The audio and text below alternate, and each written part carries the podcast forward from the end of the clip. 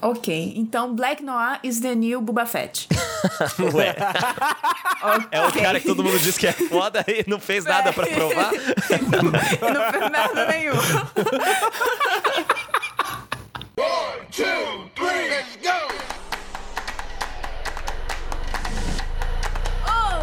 pessoas! Estamos de volta para mais um episódio desse podcast que vos fala. E hoje iremos falar sobre a segunda temporada de The Boys, que está disponível na Amazon Prime Video. Devo dizer que foi uma temporada de explodir cabeças. E essa deve ser apenas a quadragésima vez que você escuta essa piada bosta, mas é o que tem pra hoje.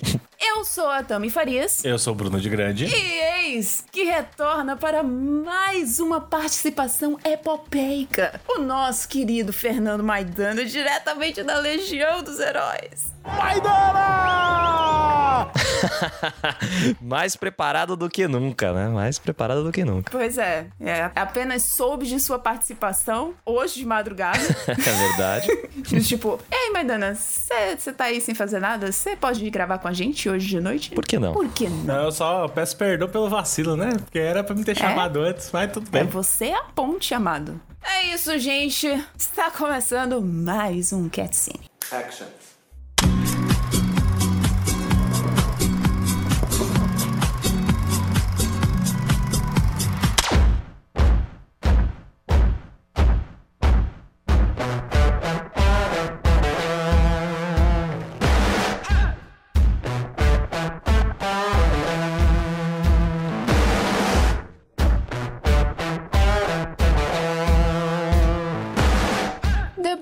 Definitivamente não é apenas mais uma série de super-heróis. Ela subverte o gênero e nos brinda com uma série de mensagens e analogias sobre a nossa realidade atual. E essa segunda temporada escancara de forma nada sutil todos os males da nossa sociedade. E eu soube por fontes fidedignas, por fontes seguras, que o Sr. Bedi considera a primeira temporada a melhor do ano passado. Pra mim, para mim foi. De longe, assim, entre as séries que eu vi, porque eu tive uma decepção muito grande com a segunda temporada de Titans. É, The Boys, pra mim, foi a melhor do ano, junto com The Mandalorian. Ah, com certeza. Acho que ali o primeiro lugar é dividido entre as duas, porque pra mim, no- nas suas propostas, foram impecáveis. Eu, eu não consigo achar uma reclamação, um defeito mesmo pra série. Ah, também não. Não, não. Unânime. Pra mim, ela melhora o- os quadrinhos de um jeito absurdo. Eu gostaria de deixar claro aqui que não iremos falar sobre quadrinhos.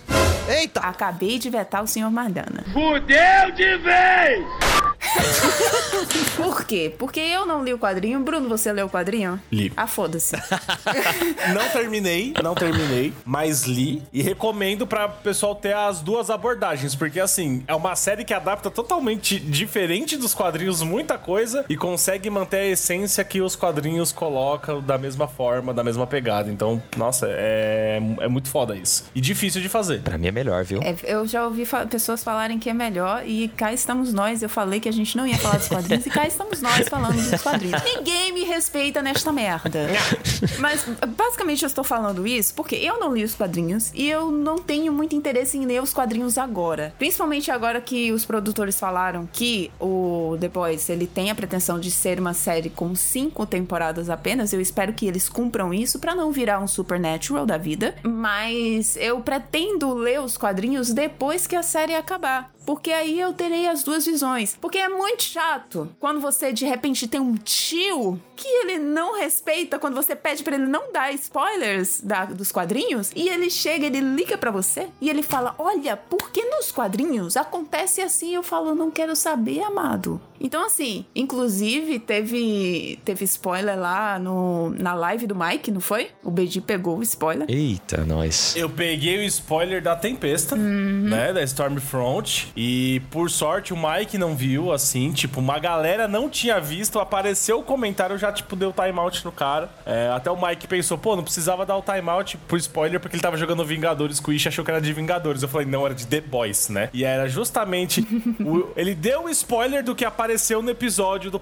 O que era o passado da Stormfront, né? Eu já sabia da história, por quê? Porque o meu tio fez essa desgraça comigo. Mas, enfim, né? A vingança. A vingança, ela vem por caminhos que você nem acha que, que, que existem, não é, Maidana? Eita, é mesmo? Que, Por que não é Maidana? o que, que, que tá, Não, o que, mas- que tá aqui? Maidana fez, velho? O que tá acontecendo? Não, não é o que o Maidana fez, foi o que eu fiz pro Maidana.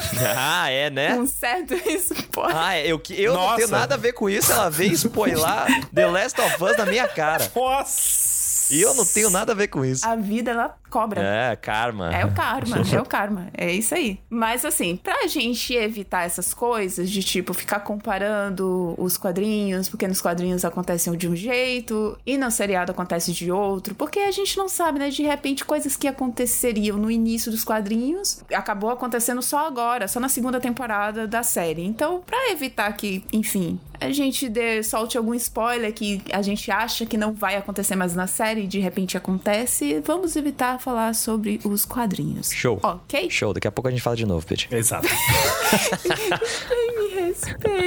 A gente solta assim como quem não quer nada. Mas assim, uma coisa que inclusive despertou a ira do, do meu querido companheiro, né? Meu querido parceiro de, de podcast, é, foi o formato que a Amazon resolveu liberar os episódios. Eu tenho direito à defesa? Não, Como não? Não, você quer defender o que, amado?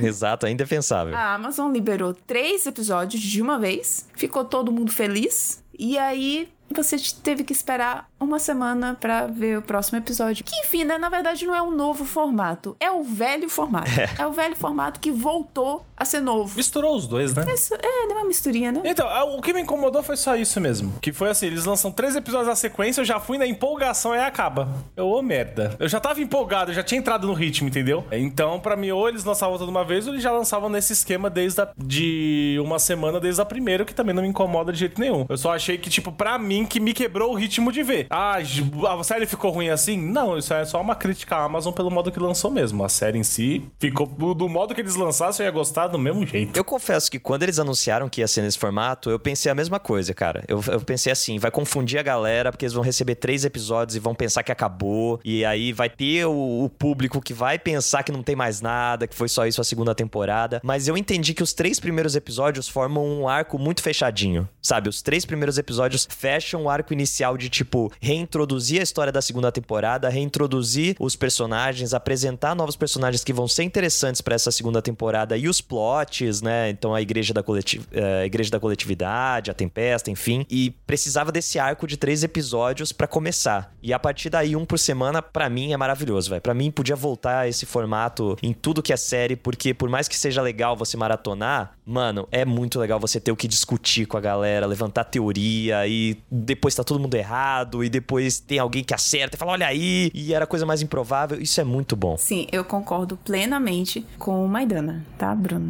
Não dá pra te defender, Não, não. mas eu não mas eu não falei que o formato não deu certo, só falei que eu não gostei. Porque, assim, eu sempre... Eu gosto desse, desse formato justamente pelo que o Maidana falou, de ter o que você discutir, que é- era um dos trunfos do, do Game of Thrones. Você ter... o- Você passar a semana inteira você discutindo, você criando teorias, você... Obviamente que no final não serviu pra muita coisa, mas...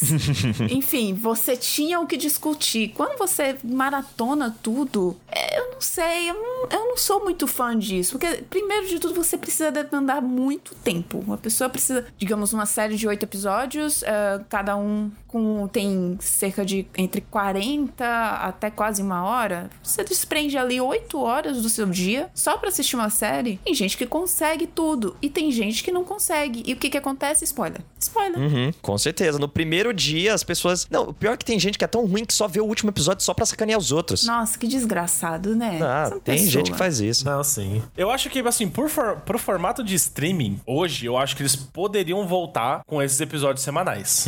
Porque eu acho que você mantém a série mais aquecida na mídia, falando, conversando e expondo, né? Então, assim, a Netflix, beleza, a Netflix é, começou com isso de lançar tudo de uma vez, o que de certa forma é bom, não é ruim pra quem tá empolgadão, quer ver tudo de uma vez, pô, legal, bacana. Mas depois de tipo o quê? Duas semanas você já parou. Não, já morgou a série, já morgou a série. Acabou, mor- já morgou a série. E quem tá assistindo atrasado Exatamente. já deve ter pegado spoiler e tudo mais. Eu acho que voltar esse formato pro pessoal do, do serviço de streaming, eu acho que vai ser genial eles voltarem a essa época. Porque você vai manter a sua série falada por muito mais tempo, né? Muito boa discussão. E pra quem produz o conteúdo fazendo aquele merchandise gratuito do conteúdo do, da Amazon, seja da Netflix e entre outros, é, dá mais tempo pra planejar o que fazer. Exato. É, exatamente. Eu acho que é, é um dos motivos pra gente não considerar, por exemplo, nenhuma série que é lançada pela Netflix ou pela Amazon, que não seja o caso The Boys agora que, que chegou com esse novo velho formato. Mas é, é um dos motivos pra gente não, não considerar séries de streaming como novas Game of Thrones, por exemplo. Sim. É, chegaram ao ponto de, de. Ai, não, porque The Witcher vai ser a nova Game of Thrones. Senão não vai, amado. Vai lançar tudo de uma vez. Você maratona, a série morreu em um mês. E eu digo uma coisa, viu? Nem se viesse no formato um episódio por semana, The Witcher ia conseguir ser a nova Game of Thrones. Cala a boca. Vamos mudar de assunto. Não conseguiria, não. A vontade de rir é grande, mas a de chorar é maior. Daddy's home.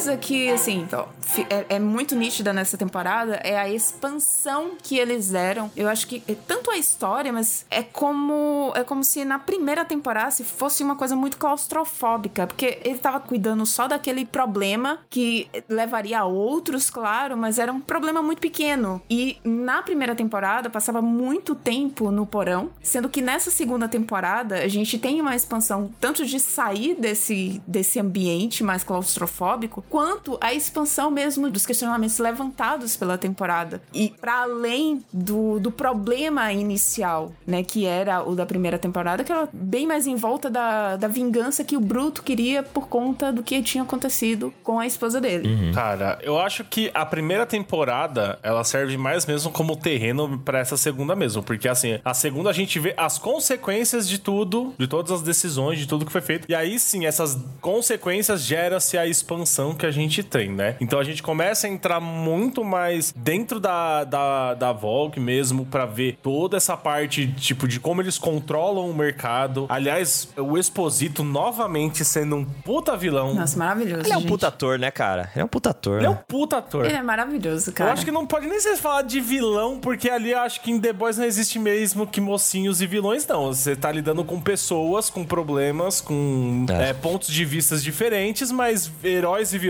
ali não tem nenhum, nem o Hyug não tem.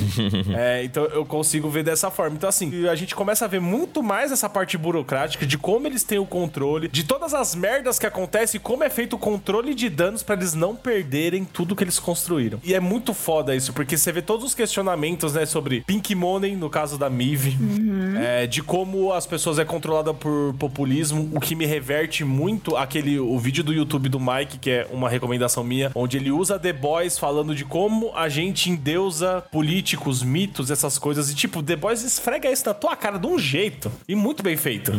É aí que eu falo que a série ela consegue ser melhor que os quadrinhos, porque nesse sentido os quadrinhos são uma crítica a eles mesmos. Então os quadrinhos, por mais que eles abordem questões políticas, eles batem muito na tecla de ser uma sátira dela mesma, sabe? É, é um- é uma mídia brincando com ela mesma. Então, é, os super-heróis são escrachados, os personagens não, não existe o lado certo porque eles são uma crítica aos próprios quadrinhos. In- Inclusive, tem um, um personagem nos quadrinhos que é a representação do Stan Lee, né? Então, é uma brincadeira com os próprios quadrinhos. E a série conseguiu pegar esse, esse mesmo sentimento, esse mesmo clima e jogar pro mundo real. E aí, onde a gente tem as questões que o Bedi falou aí, né? E outras que foram levantadas nessa segunda temporada, de racismo, de nazismo, de né, movimentos neonazistas que estão se popularizando, infiltrados em outros movimentos. É o que é o que a própria Tempesta fala. Eles gostam do que eu falo, eles gostam de, eles gostam disso. Eles só não gostam da palavra nazismo. Exatamente.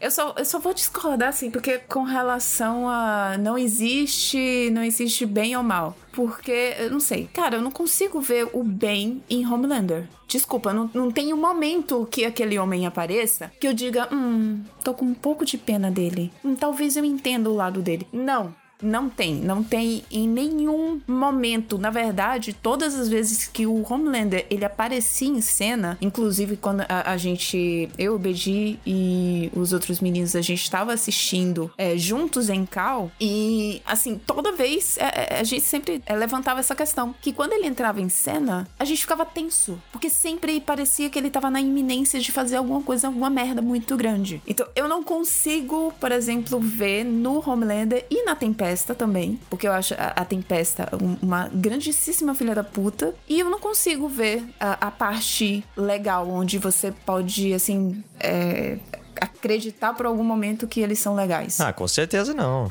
É, Não, não, mas não é nesse sentido. Por exemplo, se você pegar a infância do Homelander, ele não nasceu mal. Ah, mas ninguém nasce mal, né? Exatamente. Depende da, da filosofia que você tá seguindo. É, também tem isso, também tem isso. Então, assim, o que você tá falando ali são pessoas que tiveram backgrounds e que são aquilo. Então, pra mim, aquela série ela retrata exatamente que é a realidade. Não existe 100% bom ou 100% ruim. Existem pessoas. Tanto que, é, no caso da Stormfront, o Homelander realmente, ele é, um, ele é um pontinho fora da curva realmente, porque eu sinto o desconforto dele. é, fazendo um comparativo, eu já falei isso até pra Tami quando a gente tava assistindo. É a mesma coisa quando eu vi o Joffrey em Game of Thrones.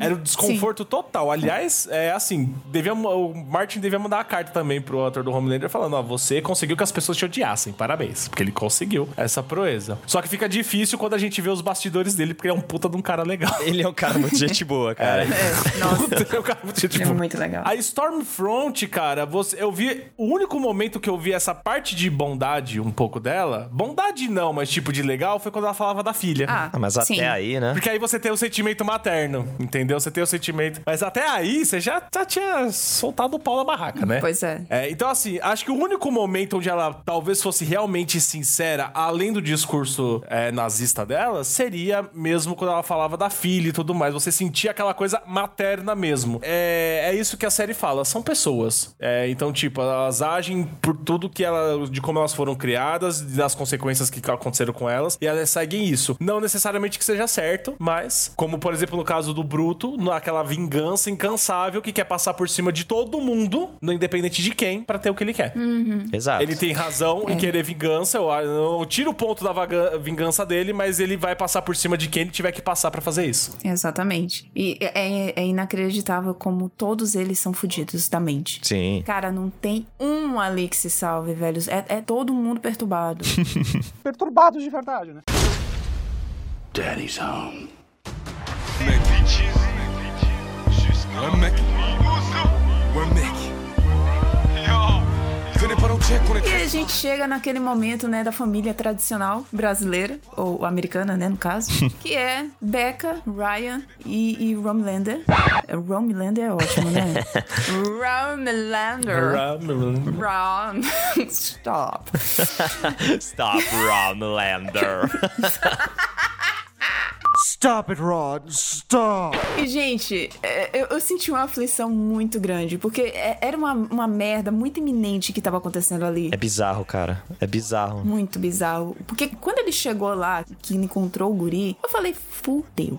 O que que esta mulher ela vai fazer pra este homem não levar esse menino embora? E, e é basicamente depois que acontece, né? Porque a, a Tempesta, ela, ela chega como uma afronta ao Homelander e, e depois ela acaba se tornando uma aliada. Eu meio que não gostei muito disso, porque eu achei que ela ia ser a pessoa que realmente ia bater de frente com ele. Mas não, eles só estavam se comendo mesmo. e aí, quando ela chega e ela a- começa a intervir também nessa questão da família, entre muitas e muitas aspas, é que ele começa a tomar atitudes mais estapafúrdias, né? Digamos assim. Porque ela conseguiu meio que controlar ele, meio mesmo, assim, só dizendo assim, não, é porque eu sou mãe dele e tal, ele nasceu aqui, ele viveu aqui, ele não conhece. E aí ele começou a respeitar isso. Mas quando chegou a tempesta ali pra atrapalhar tudo, aí cagou, cagou o rolê inteiro. Eu, eu confesso que eu não entendi o arco inicial do Homelander com, com a criança. Eu não entendi qual foi a,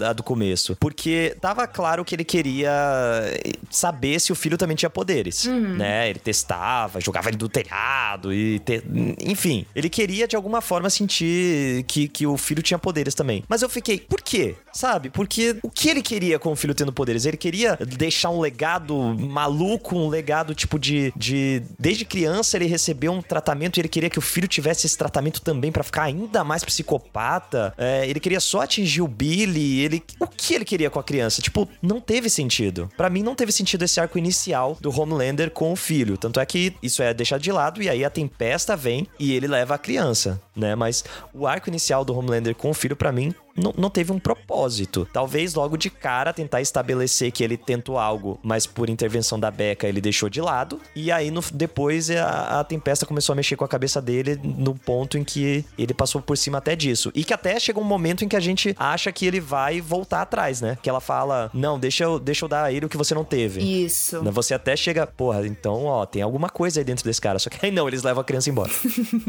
Cara, eu, eu acho que o. Porque assim, o Homelander, ele é o centro dos- das atenções.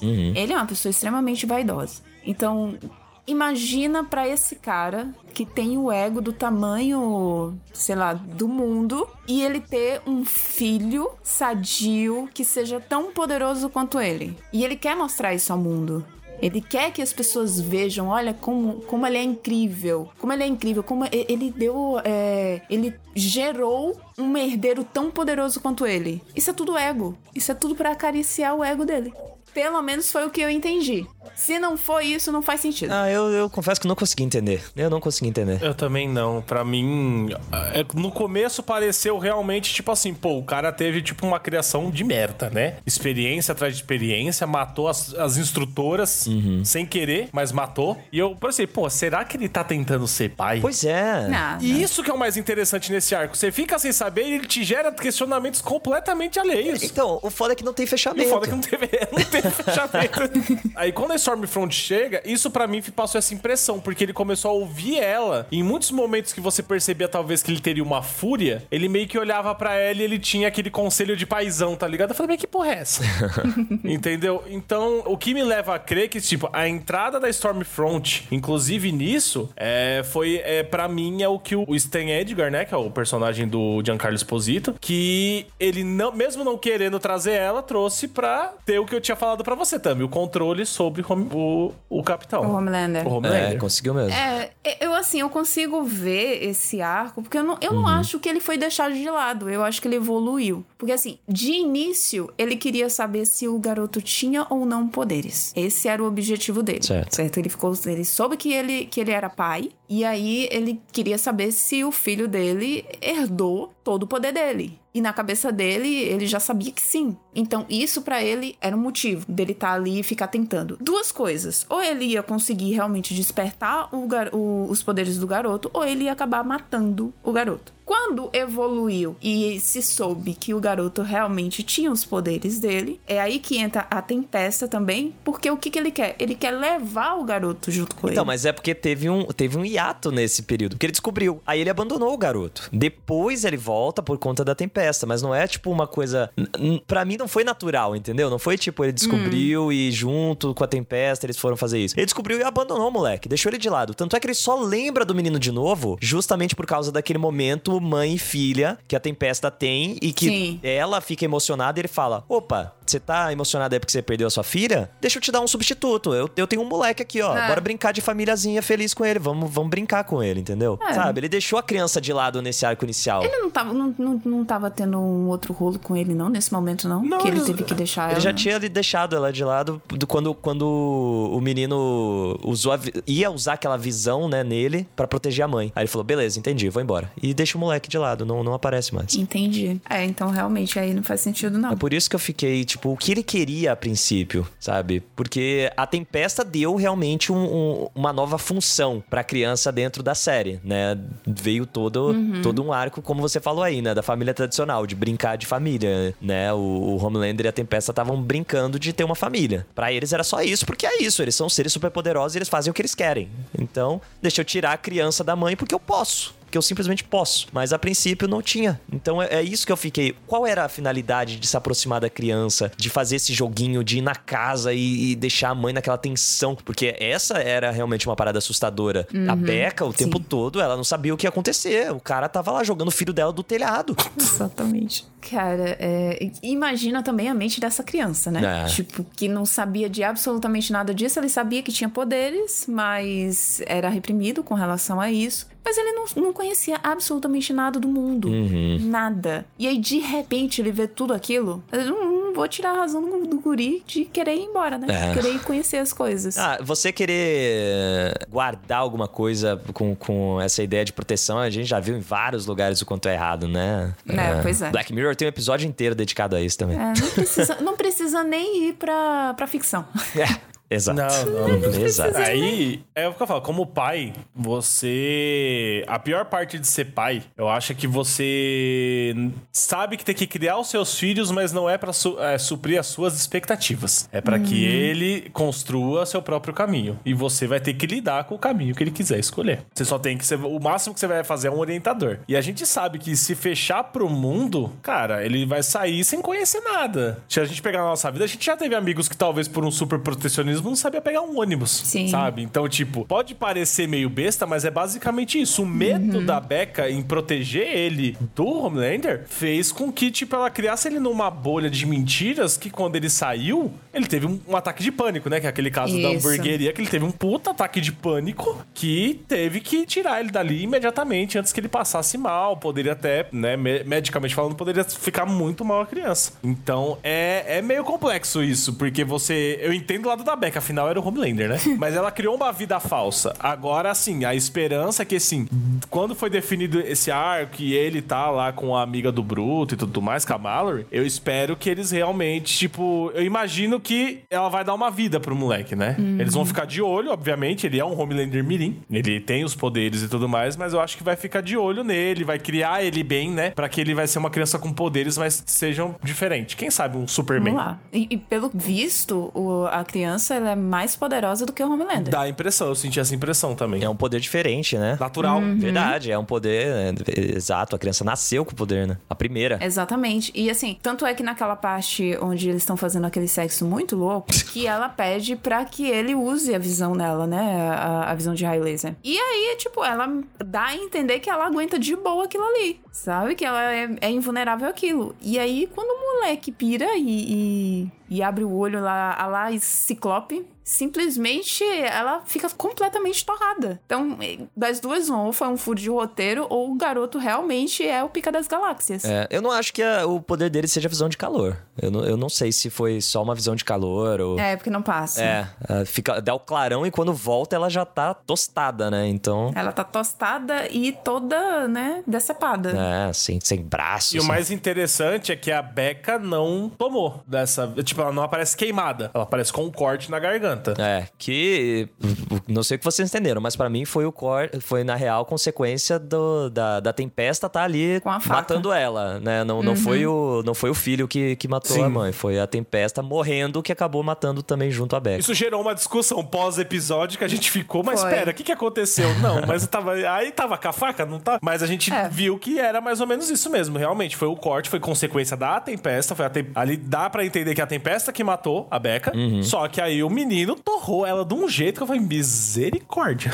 Ah, Mas eu acho estranho porque, assim, a construção de toda essa cena faz com que a gente pense que foi um menino. Tanto é que o Bruto é, olha pro, pro garoto querendo matar ele, né? Então, não sei. Você acha? Eu não, eu não tive essa impressão, não. Eu... Eu, eu acho que foi, eu acho que foi de primeiro momento. não tive essa impressão, não. Porra, ele perdeu o amor da vida dele. Tanto, mas, tanto que depois, quando o menino foi pro do lado dele, o Bruto abraçou aquela ideia, tá ligado? É. É, mas assim, né? Eu não sei se ele abraçou, não. Ele fez uma promessa. Ele fez uma promessa. Acima de tudo, a gente vê o quanto ele, ele. Se ele prometeu, ele vai cumprir. A primeira promessa dele foi a vingança. Ele foi atrás do Homelander. Descobriu que tá viva a mulher? Opa, beleza, vamos penta- pensar aqui o que vai acontecer. Tanto é que ele não, não entrega ela pro FBI a princípio, né? Porque ele prometeu pra ela que não entregaria. Então, é, essa promessa ele vai colocar acima de tudo, inclusive acima do ódio que ele tem pelos supers. Que no caso é o ódio pela criança também. Eu achei muito foda da parte que ele se despede, que ele fala. É, aquela frase, tipo assim, o que, que eu disse nele? Não seja um babaca.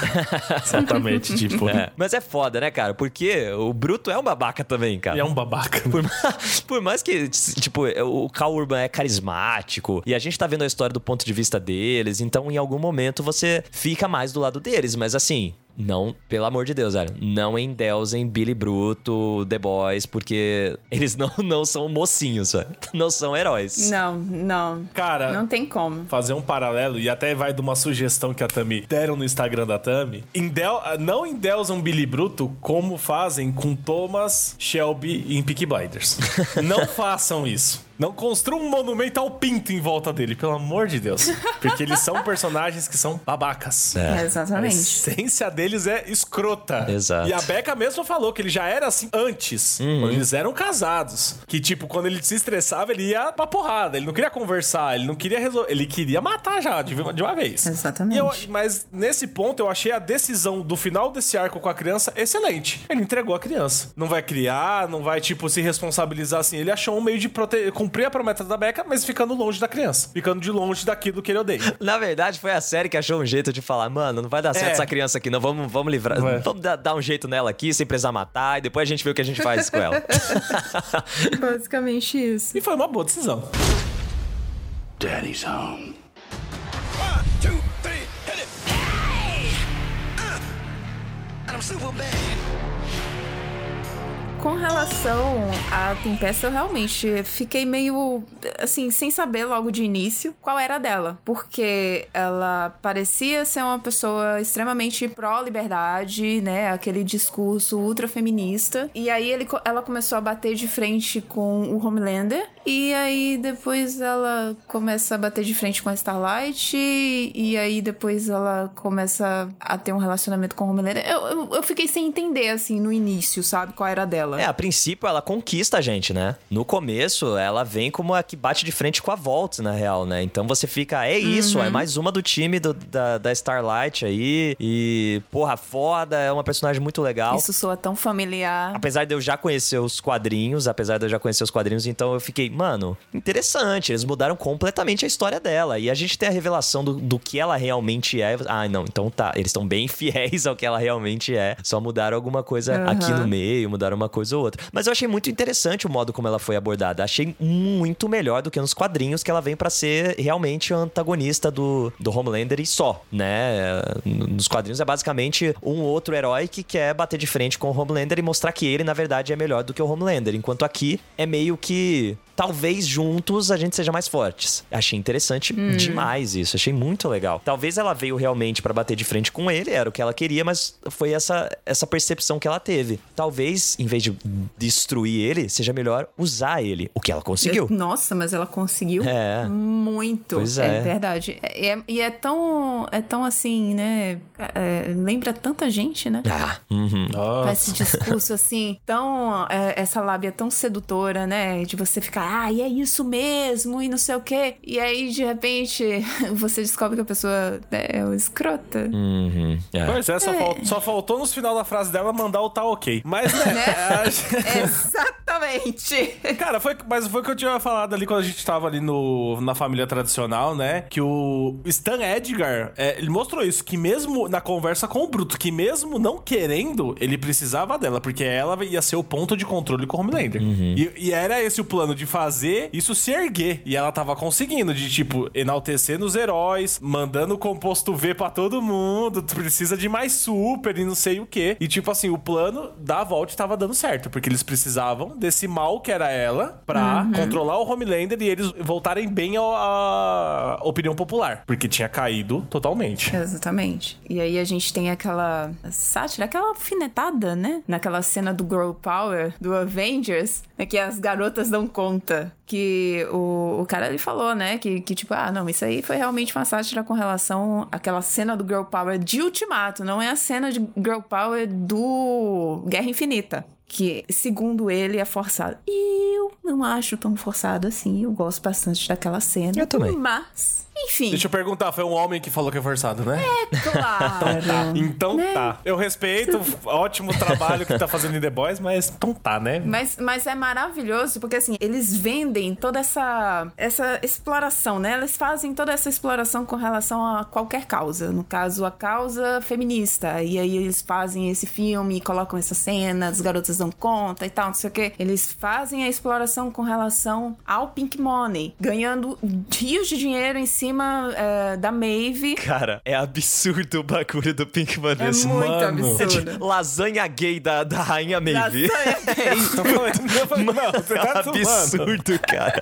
Eles escancaram muito. de um jeito, cara. Exatamente. E- eles escancaram de uma forma assim, realmente, né? Caso você não tenha entendido, a gente vai deixar um pouco mais claro.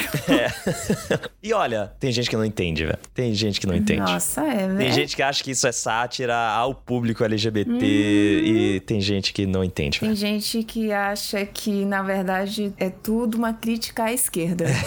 Olha eles zoando a lacração, kkk. Ai, meu Deus do E céu. eu, e eu espero, né, que assim, quando a gente fala disso, que muitas pessoas que, que são do meio LGBT, né, que são LGBT, que olhem com mais cuidado, né, na hora de consumir as coisas, de seja de marcas de roupa e tudo mais, porque pode estar acontecendo o que mostrou escrachadamente em The Boys. Exatamente. Pode estar é tipo, acontecendo, deve acontecer, está acontecendo, e às vezes a gente não se dá conta disso. Então, o legal de The Boys é isso, ele mostra de uma, de uma forma escrachada. Bicho, se você não entender ali, você não vai entender nunca mais. Exatamente. E, e a gente fala assim, essas causas são as causas assim que são mais evidentes, mas tem empresa aí ganhando dinheiro com saúde mental, tem, tem empresa ganhando dinheiro com causas, sei lá, de qualquer nicho, sabe? Então, pense bem, avalie bem se essa empresa, ela realmente, ela tá fazendo isso em prol realmente da causa ou em prol do dinheiro que a causa pode dar a ela. É. É, isso. Só sei que as garotas dão conta. é um momento tão maravilhoso porque a gente corta pro final É. e. Nossa, gente, mas que cena maravilhosa. Eu caguei como foi que a Maeve conseguiu chegar lá. Eu caguei como foi que a Kimiko conseguiu chegar lá. Eu caguei. Caguei. Eu só amei aquela cena. Eu queria enquadrar aquela cena e colocar no meu quarto. Maravilhosa. Maravilhosa essa cena. Que ela recria o momento dos quadrinhos, mas substituindo os caras Uhum. pelas garotas que dão conta, que é sensacional, cara. Ficou, ficou muito, É sensacional. muito melhor na série, cara. Muito. Apesar dessa cena ser muito memorável nos quadrinhos, até pela presença do Salsicha do Amor nessa, nesse momento. Oh. Mas não fez falta. Mano, eu acho assim, eu- na hora que eu ouvi a voz da Miv mandando aquele Ei, Nazi, nossa, eu virando a socão. Nossa. Eu Sensacional. pulei da cadeira. Eu pulei. Eu falei, nossa. É incrível. Não, é, cara, eu acho que é a, re- é a reação do, é a reação do Vingadores Ultimato, né? A galera. Uou! Exa- Exatamente. Exatamente. Mas eu queria falar muito da Mive agora, de como ela foi desenvolvida nessa temporada. Eu adorei, cara. Sim. Nossa, maravilhosa. Eu falei, na temporada passada, o ponto-chave dela mudar as coisas foi no acidente de avião. Foi na acidente, né? É, né? Na, naquela patifaria feita no avião pelo Homelander. E ali a Mive começou a mudar. Mas nessa segunda temporada, quando mexeu exatamente com o amor da vida dela, que tipo, ela abandonou tudo. E a gente sabe que ela não abandonou por pau no cozice. Por mais que ela foi extremamente escrota aí, talvez no começo de carreira dela. Mas por causa do Homelander, da ameaça que ele representa, mano, você quer dar um abraço nela. Você só quer abraçar e falar, vai ficar tudo bem. Exatamente. O arco dela é tão legal, tão legal, que eu até, assim, eu relevei o fato de que como foi que ela conseguiu aquela filmagem lá de dentro do avião, que pegou, focou tão perfeitamente ela. É, eu só relevei. Eu disse, ok, eu aceito. Eu aceito Rainha Maeve. Foi o profundo, não foi? Não. Não, o profundo. Não. Não, o profundo conseguiu foi o, o, o passado da, da tempesta pro. Não, não foi o profundo, foi o trem bala. Foi o trem bala, não. Ela conver... A Mive conversa com o Deep, que ela dá o local do acidente e ele vai lá atrás de destroços de alguma coisa que tenha. Ah, é, é isso aí mesmo. É isso aí mesmo. E ele recupera o celular. Sim, é, ele leva pra ela, é verdade. Tá certo, tá certo. Eu vou relevar que o celular ainda funcionava. Porque eu quero, rele- eu escolho relevar. Eu escolhi. Eu Foda-se. escolhi, eu escolhi, foda-se. Daddy's home.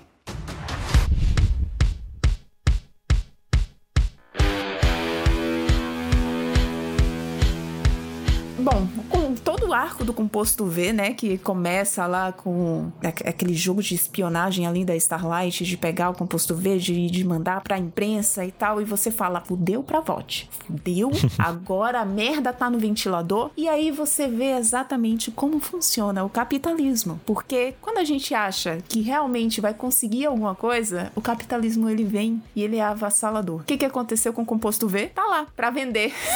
a, a empresa com as ações a mil e basicamente, tipo, eles vão, vão abrir, pelo que eu entendi, vão abrir pra população. Quem tiver dinheiro consegue. Uhum. É, parece que vai ser isso aí. É o que deu bem a entender. Quem conseguir pagar, paga. Agora, imagina a quantidade de alma cebosa que vai conseguir esse composto. Eu acho que aí a gente pode, talvez, eu acho que a gente vai linkar com algo que já é estabelecido nos quadrinhos a partir dessa terceira temporada, talvez. Com esse boom do composto V. Só que se eu falar, é spoiler. Obrigada, pedi por você ter consciência Mas Maidana disso. sabe do que eu tô falando relacionado ao composto V e eu acho que é muito forte que isso vai acontecer na terceira temporada. O pior é que eu também sei, porque meu tio, ele não teve pena de mim. Mas não vamos revelar isso aqui agora, né? Mas basicamente é isso. Então, capitalismo de A a Z aqui em The Boys. vamos pro próximo bloco. You guys go ahead. You guys go ahead. I'm good.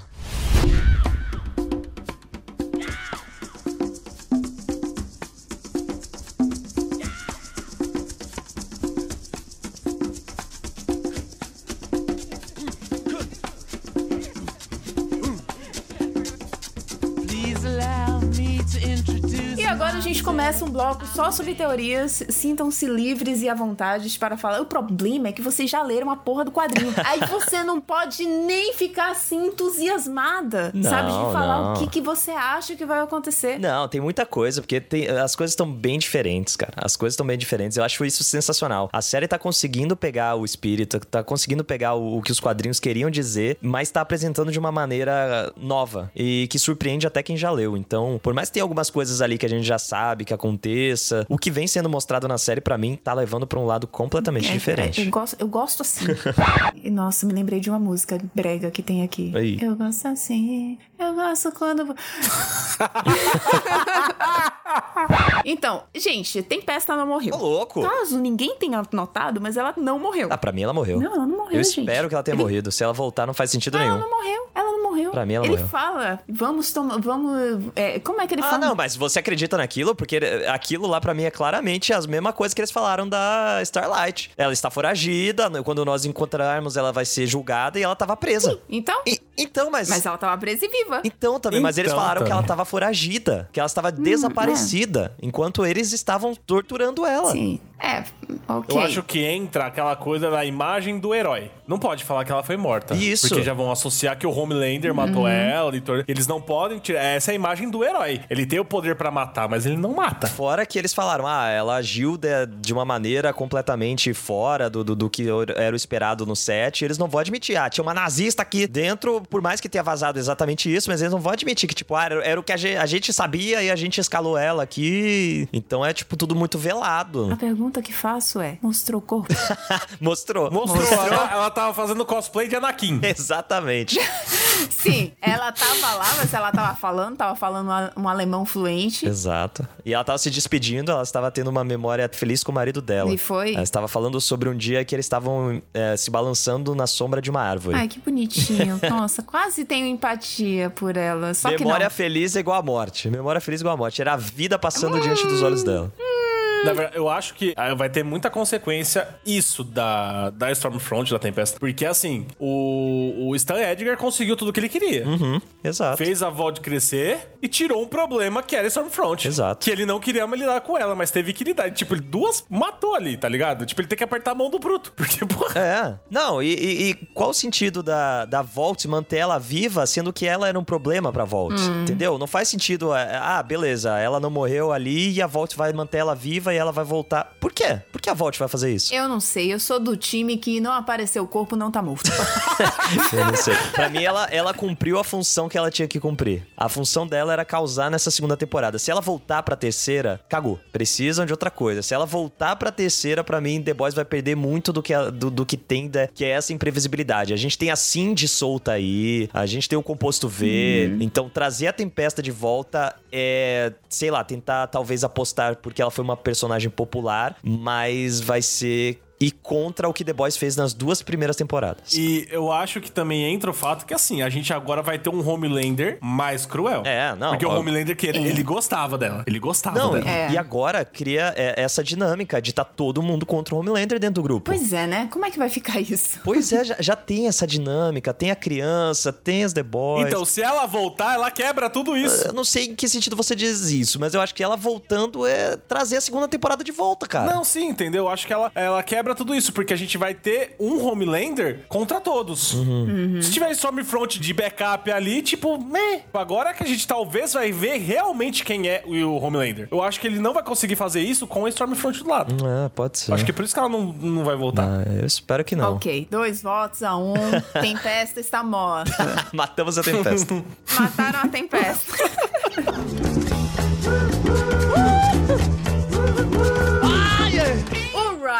ele foi levado ali, né, pra ser cuidado pela Mallory. Cara, eu acho que eles vão deixar esse moleque de lado, nas- hum, pelo menos na terceira temporada. Você acha? Eu acho que eles vão esquecer ele, igual, eu falei. Foi um jeito do, do roteiro se livrar dele sem ter que matar, sem ter que deixar ele de, de, de sidekick do Billy Bruto. E sei lá, na quarta, na quinta temporada que vão trazer ele de volta. E talvez até adulto já e falar, ah, ele tem crescimento acelerado. Porque eu não vejo como ele pode ser aproveitado agora. Eu não sei, eu não, não sei. E eu, eu acho que o Homelander vai cagar pra ele fortemente. É, é, volta na situação pré-tempesta. Por que o Homelander quer ele, sabe? Só se eles derem uma finalidade muito absurda que, que ele realmente vai precisar ir atrás da criança. Porque o Homelander não precisa dele pra nada, pra nada. É, eu, eu queria muito ver a questão do, do desenvolvimento dos poderes dele, sabe? Mas eu acho que é só por curiosidade mórbida mesmo. É, eu acho que se forem voltar com ele, vão voltar nas últimas temporadas, tá ligado? É, eu acho que por enquanto eles vão deixar ele de lado realmente. Já tiraram ele desse jeito pra, pra tipo, ó, ele tá lá, em algum lugar. Ele vai voltar. E com certeza ele vai voltar, mas agora, agora deixa pra lá. Tem outras coisas pra gente fazer. É, já fizeram o combo de matar a Becca também, tipo, que é já pra alinhar junto com os quadrinhos, porque a Becca já morreu nos quadrinhos, né? É. Agora que ela morreu, pode contar? Ah, mas que ela já tava morta desde sempre, né? Ah, é, ela já tava morta desde sempre, né? Então agora pode falar. Ó, e, e achei inesperado, cara. Eu achei inesperado ela morrer na série daquele jeito. Eu achei. Porra, achei. Eu achei, eu muito achei louco. que, tipo, ia viver, ia ter um plot com o Ryan e ela. Sabe, talvez a Mallory envolvida, tipo, livrando os dois e o Bruto ainda atrás da vingança, alguma parada assim, entendeu? Uhum. Mas me surpreendeu a morte dela. Apesar que quando eu vi aquele olhinho brilhando, eu falei, ah, fudeu. Eu fiquei realmente bastante apreensiva. Aliás, a gente ficou, né? A gente ficou apreensivo do, do Bruto tentar alguma coisa contra o moleque. E o moleque, sei lá, sabe? fa- fazer alguma coisa com o Bruto. Uhum. Eu, eu, pelo menos, fiquei. Eu acho que foi bem feito mesmo. É você, mesmo depois da morte da Beck, você vê o Bruto, passa a sensação que vai dar merda com o moleque. Sim. Aquela sensação de medo que, uma, que a série consegue manter. Se, por exemplo, quando a gente vê o Homelander em qualquer cena que a gente acha que vai dar bosta, então você tem essa sensação. Foi muito bem feito. Não deu, o que surpreendeu também, porque a gente já tava esperando alguma bosta acontecer. Sim. Não rolou.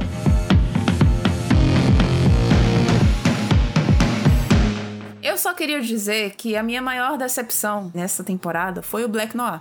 Porque ficou todo mundo falando, não, porque Black Noir, porque Black Noir, porque Black Noir. E aí eu esperando. Ai, como eu queria falar. Cala a boca.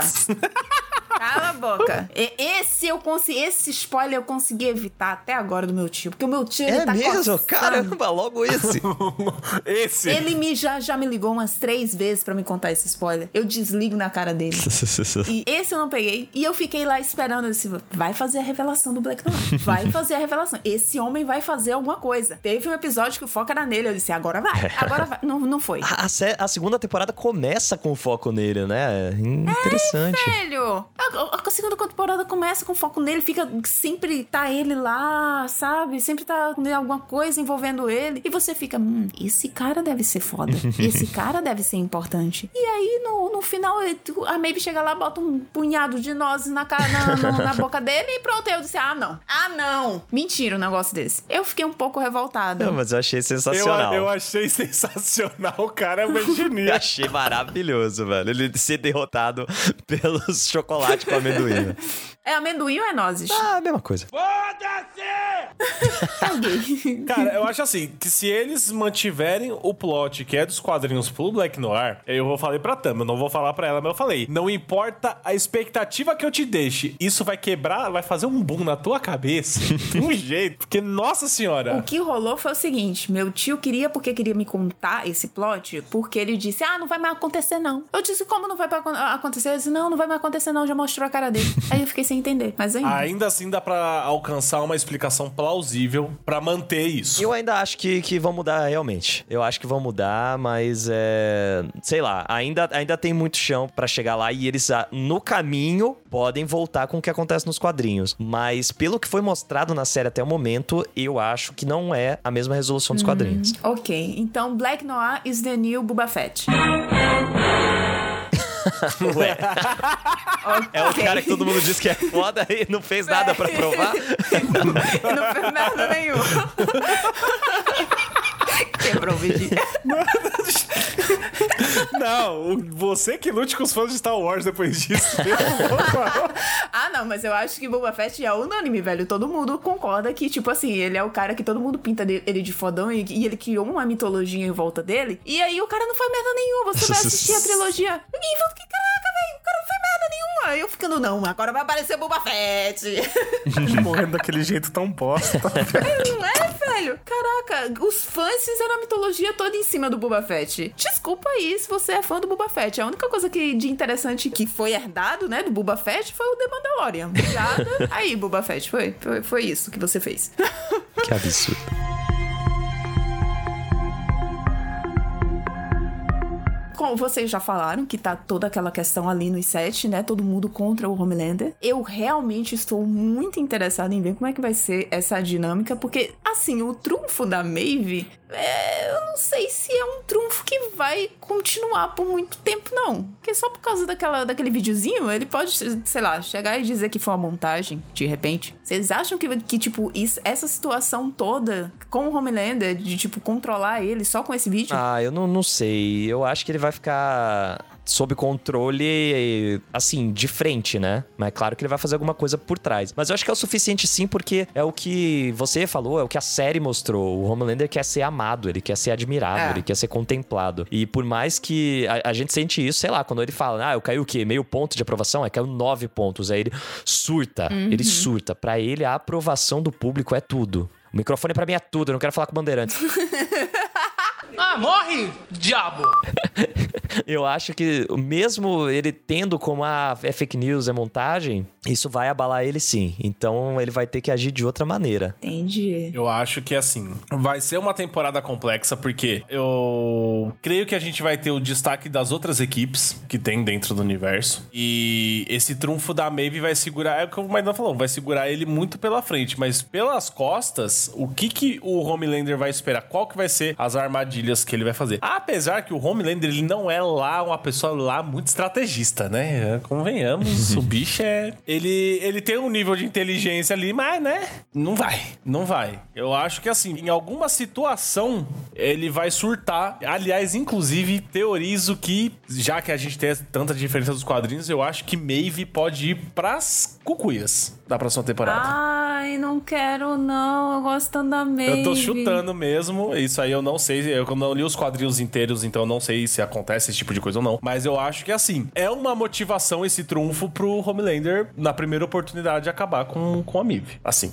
sumir com ela e sumir com o trunfo. Quer spoiler dos quadrinhos só pra gente teorizar? Não, cala a boca. Depois você me fala, depois eu.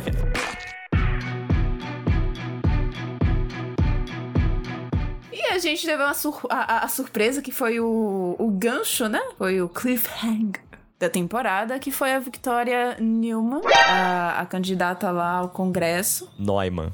É, então, a Vitória e, e esse nome aí que, que o Maidana fala.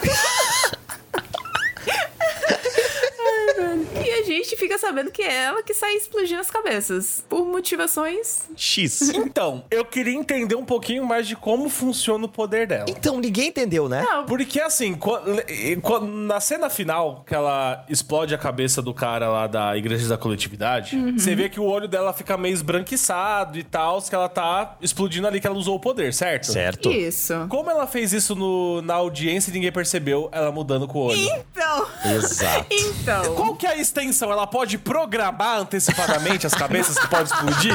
Ela fez, né? Ela usa o Death Note.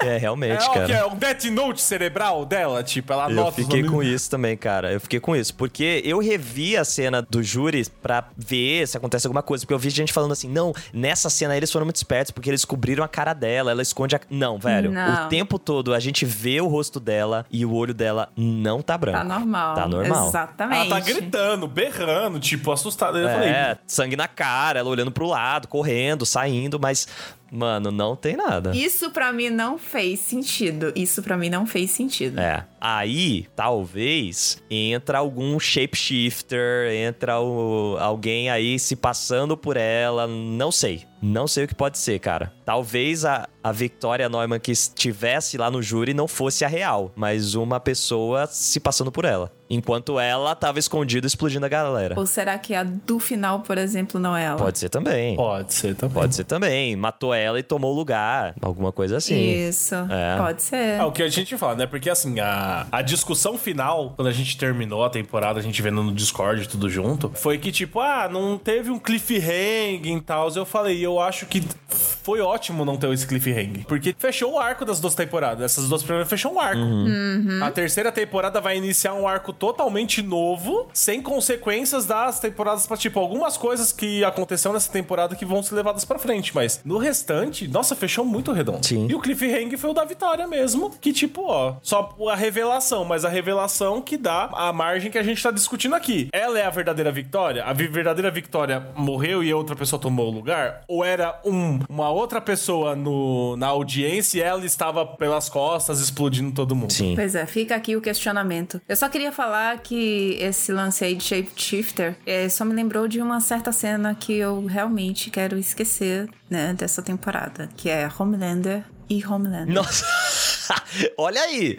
Mas, mas pode ser. Pode ser o bagulho desse aí mesmo, hein? Só lembrando Ah, que a cena ia acontecer. Credo. Tá? A cena ia nossa. acontecer, mas resolveram que não. Obrigada a Deus. Eu sei que tu me rondas. Acho que foi o Anthony Starr mesmo que falou que não, era, não ia ficar legal. Nossa, gente. Eu lembro que de alguém Deus. teve a lucidez de falar que não era pra fazer, entendeu? Gente, isso ia me perturbar por toda a eternidade. Cara, mas não, não tinha que acontecer mesmo. Porque é justamente essa estranheza que, que deixa a parada bizarramente funcional. Porque ele não, não tem atração sexual pe- pela Steel. Ele tem uma atração bizarra, que é uma atração de Édipo, que é uma atração, sabe? É, aham. é uma mistura que ele não sabe o que é. E ele descobre depois que é admiração. Ele, ele quer admiração. É isso que ele quer. Eu vou falar pra vocês, há anos eu não tomo leite, mas se eu tomasse ainda eu tinha parado quando eu vi depois. Nossa, velho, é muito. Eu é tinha muito parado. bizarro. Eu não, to- eu não tomo há anos, eu não gosto de leite, não tomo há anos, mas cara, se eu não gostasse, eu tinha parado vendo essa série, porque nossa senhora, Quem continuou depois da série é psicopata aí, ó. é psicopata. Oh! Oh! É, é isso, a série vai tá aí pra mostrar isso.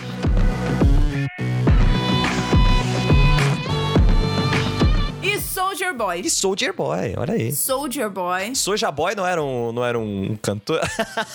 Saúde boa, tchau. E Soldier Boy, que é o nosso queridíssimo Jason Ackles. Finalmente saindo do papel de Dean, né? Graças a Deus. E pelo que eu entendi, ele não é uma pessoa muito legal, né? E- Ele também é da Segunda Guerra. É isso? Então, é assim, nos quadrinhos, e falando sem dar spoiler, o Maidana até pode me obrigada. corrigir se eu estiver errado. É, Soldier Boy é como se fosse um manto, mas existe um primordial mesmo que foi da Segunda Guerra. É citado na segunda temporada também. É citado na segunda temporada, aonde o- a Stormfront e o Homelander estão fazendo discurso, tem uma estátua do cara. E ele vai ser a contraparte do. Já, isso já foi divulgado pelos produtores, tá, gente? Não é nenhum spoiler. A produção já falou que ele vai ser exatamente a contraparte do Homelander nesse sentido assim. Ele é mais famoso, ele é tão forte quanto, e ele é uma referência porque ele seria o primeirão. Então ele vai vir aí pra bater de frente com o Homelander, gerando mais estresse pra um cara que já vem de uma temporada onde ele perdeu uma pessoa que ele gostava, tá sendo chantageado, sabe? Então, tipo, eu acho que vai ter sanguinolência pra caralho nessa temporada. Nossa. Eu acho que a chegada do Soldier Boy pode representar um, um caminho pra acontecer o que acontece no final das HQs. E aí é o que eu não vou comentar porque entra na questão dos spoilers do Homelander e tal. Mas enfim, porque eu acho que o que eles vão fazer é criar um clone daquele Soldier Boy original. Como o, o, o Bedi falou, nos quadrinhos, o, o Soldier Boy é um manto, né? Então teve o Soldier Boy da Segunda Guerra, ele morreu, e aí tem o novo Soldier Boy, que é um outro cara que recebeu o manto de Soldier Boy, né? Hum, Se tornou entendi. o novo Soldier Boy. Eu acho que o que eles vão fazer na série é fazer um clone do primeiro pra trazer ele de volta e falar, cara, é a origem da Vault. Foi o cara que. Porque ele foi, né, o, o, o segurança do, do Vogenball, né? O, o cara que era o braço direito dele quando ele criou a Vault. Então eu acho que o que eles vão fazer. Não é do Vogenball, não, é né? O do, do Sr. Vault mesmo. Enfim, eu acho que o que eles vão fazer é, é trazer o clone justamente pra falar, cara, tá tudo tão bizarro acontecendo na Vault que a gente vai trazer o herói original pro set. E aí ele vai vir pra ser essa oposição do Homelander e o Homelander vai ficar pistola porque tem um cara que é teoricamente perfeito, do jeito que ele não consegue ser. Nossa senhora. E o que vai ser sensacional, acho que vai ser sensacional. Com certeza. É, e pra muitos fãs dos quadrinhos, o arco Hero Gars, Garsm, né? É assim que fala. É o Hero Gasm. O Hero Gasm não vai acontecer, tá? Mas curiosos vão lá no quadrinho e leiam, porque vai ser melhor pra vocês. Meu Deus, meu Deus. Esse arco, Jesus Cristo. Deus amado. Daddy's home.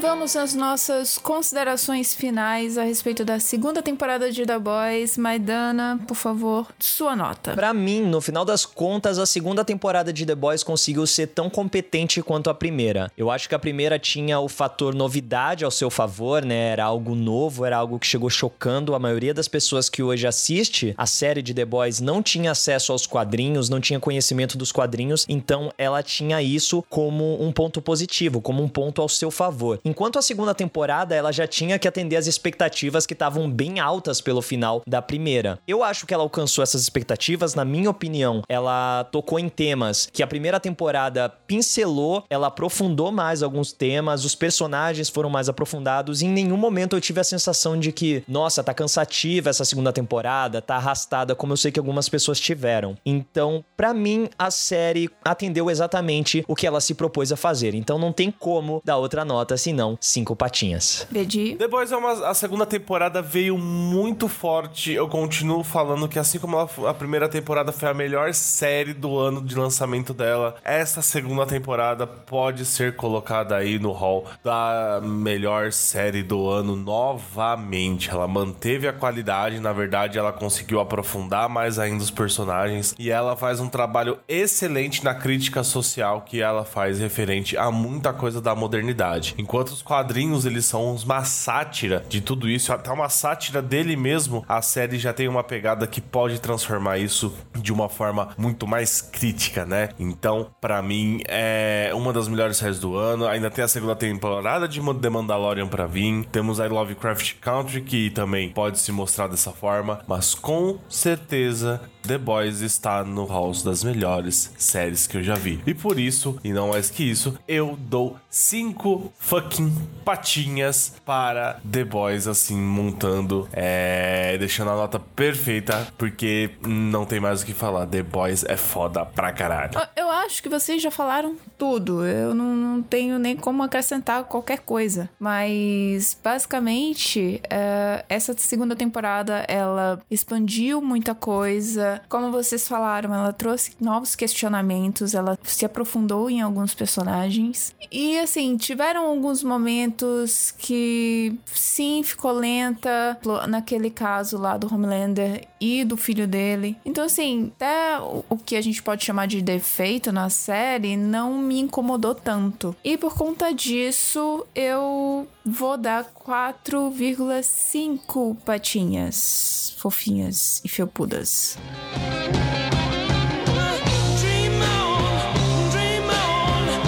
só queria encerrar esse bloco perguntando também se a Fresca é o novo Sluxo. Olha! Porque, gente, a Fresca, ela tá ali no episódio inteiro e criou toda uma teoria de, de conspiração, assim, na minha cabeça. Que, assim, essa merda ia fazer, ia, ia ter alguma importância na temporada, no final da temporada, ia acontecer alguma merda por causa dessa, dessa bebida. Porque foca muito ela. Eu fiz um texto sobre a Fresca no- na Legião dos Heróis. E tenho muito orgulho, inclusive, desse texto. Achei delicioso. Maravilhoso. Inclusive, eu, como uma grandíssima fã, não li. É isso. Que beleza. É assim que apoia o trabalho dos amigos, né? As verdades aparecendo. Exatamente.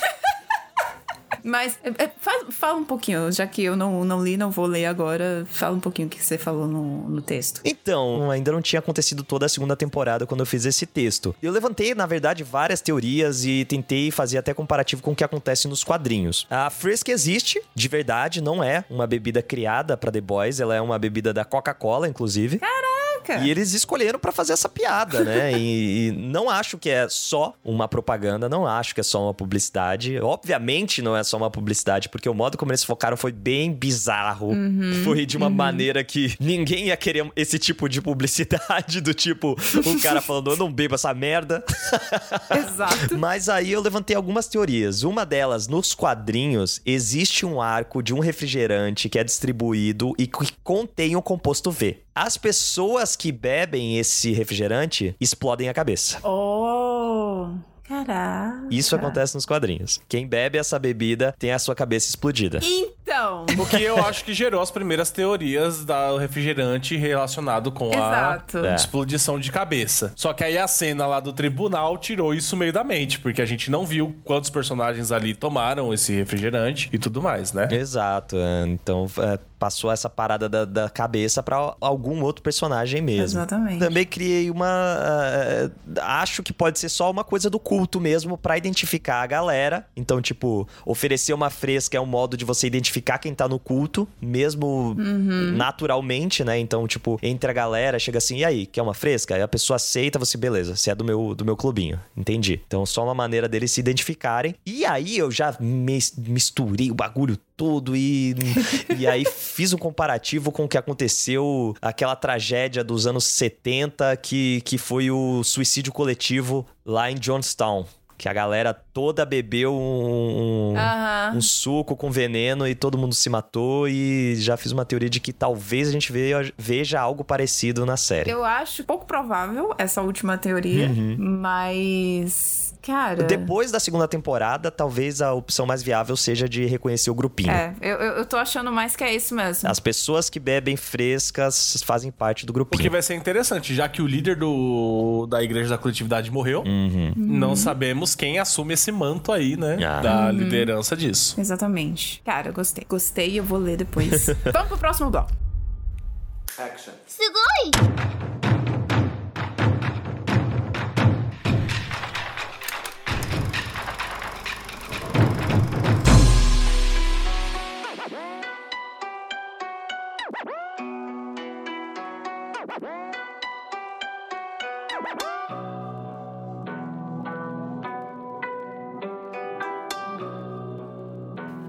ごい bora lá pro nosso giro de animes, nosso, nosso encontro semanal aqui falando sobre os últimos acontecimentos no mundo otaku, o mundo do sol nascente, onde nós vamos falar sobre algumas notícias que separamos aqui. E a primeira que nós temos separadas é sobre a Funimation, que ela finalmente anunciou o seu preço e a forma de pagamento dos seus serviços de streaming que deve chegar aí no final do ano, em dezembro. Ela anunciou um preço de R$ 24,90 mensais. Ou ou 249 pro plano anual, né, fazendo uma pequena economia, mas esse plano é um plano que permite cinco telas, ou seja, cinco usuários simultâneos, né, vindo com preço assim bem competitivo, né, em relação já que a gente tem aí, por exemplo, a Netflix com 29,90, temos aí a Crunchyroll na base dos, dos 20 reais mensais. E aí, Bedi, animado pra Funimation no Brasil? Você tá animado cê- mais um valorzinho aí no nosso bolso no, no fim do mês? Porque, olha, lidar com Netflix, Crunchyroll, Amazon Prime, Funimation... E a Disney vai vir. A Disney vai vir. E mais a Disney Plus que já, já tá chegando aí, né? E, então tá começando a ficar pesado pro nosso bolso. Tá, aí eu- o brasileiro a- a- sofre. Alguém vai rodar.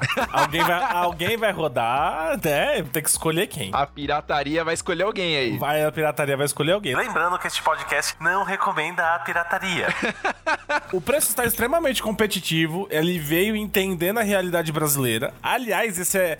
Tudo bem que assim, a Netflix te oferece é, catálogos de séries e filmes e a Fun Animation vai trabalhar só na parte dos animes, sejam eles a serialização ou filmes, provavelmente também vai trazer aí pra vocês. A questão é que assim, você paga hoje por um serviço Netflix de 44 reais pra ter quatro telas. O cara entrou com um, com um preço muito acessível no Brasil pra cinco telas. Agora, a grande questão da Fun Animation quando chegar é como vai ser o site e o player. E isso vai ser bom, porque se for nos moldes, por exemplo, que a gente tem de Netflix e Amazon, que são muito bons, apesar que a Amazon pode melhorar um pouquinho aí, principalmente na parte de legenda, vai fazer a Crunchyroll se mexer. É, Crunchyroll, você precisa se mexer já faz um tempo, né, Crunchyroll? Por favor. Precisa um tempinho, a gente sabe que depende ali do pessoal nos Estados Unidos, mas a Fun Animation vai chegar forte, porque assim, ela vai trazer muita coisa que a Crunchyroll tem, só que ela, a Fun Animation, é realmente a produtora oficial que traz tudo isso. É a detentora dos direitos, né? É a detentora dos direitos. A ponte vai ficar muito mais, muito mais curta entre a gente e, a- e animes, por exemplo, né? Principalmente com- em questão de dublagem, que com os direitos estando numa casa só, pra ser dublado, chegar aqui adaptado no nosso país, vai ser muito mais fácil. Inclusive, eu acho que vai ser muito interessante como a Crunch vai fazer, porque pode ser que de- passado um tempo não há mais necessidade de a Fan Animation liberar os direitos pra Crunch de alguns animes. Pode ser. E aí a gente vai ter a guerra de como vai ser essa negociação. Vão negociar direto com os estúdios? Vão trazer coisas que a Fan Animation não tem? Então vai ser bem interessante pro fã de anime aí essa guerra. É, a Crunchyroll já tá investindo aí nos seus animes originais justamente pra começar a se coçar aí, né, dona Crunchyroll? Mas a Funimation já vem anunciando já, há- já há algumas semanas alguns nomes para suas dublagens das suas obras que estão confirmadas no catálogo, né? Por exemplo, no Attack on Titan, ela revelou que o Bruno Sangregório, que é um, um dos dubladores da, da Casa da do Brasil, aí dublando o Levi, que é um dos personagens mais queridos. Vamos ter a Fernanda Baroni dublando a Claire do, do Claymore, o Fábio Lucindo em Boku no Hero revivendo o seu papel de, de Bakugou, Katsuki, né? O nosso querido Kachan. E ontem mesmo ela revelou o nome do dublador do Kirishima, né? Que vai ser o Bruno Casemiro aí fazendo a sua estreia na, na, na, na franquia de Boku no Hero. E falando em Boku no Hero, aproveitando essa deixa, né? Uma tristeza, uma alegria e uma tristeza, né? A alegria que foi, estreou o filme é, A Ascensão dos Heróis de Boku no Hero com a mesma dublagem do primeiro filme, né? Que foi dublado lá na Unidub, né? No, no estúdio do, do Wendell Bezerra, etc. E a tristeza, a notícia triste, é que a Funimation anunciou a série do Boku no Hero, né? As temporadas, os episódios. E, infelizmente, ao que tudo indica, grande parte desse elenco não irá retornar na série. É, a grande maioria vai ser substituída, não vão manter a mesma dublagem. Só o Fábio Lucindo que vai, vai se manter até agora confirmado. Que é uma tristeza, porque saiu já um produto dublado, daí esperava-se que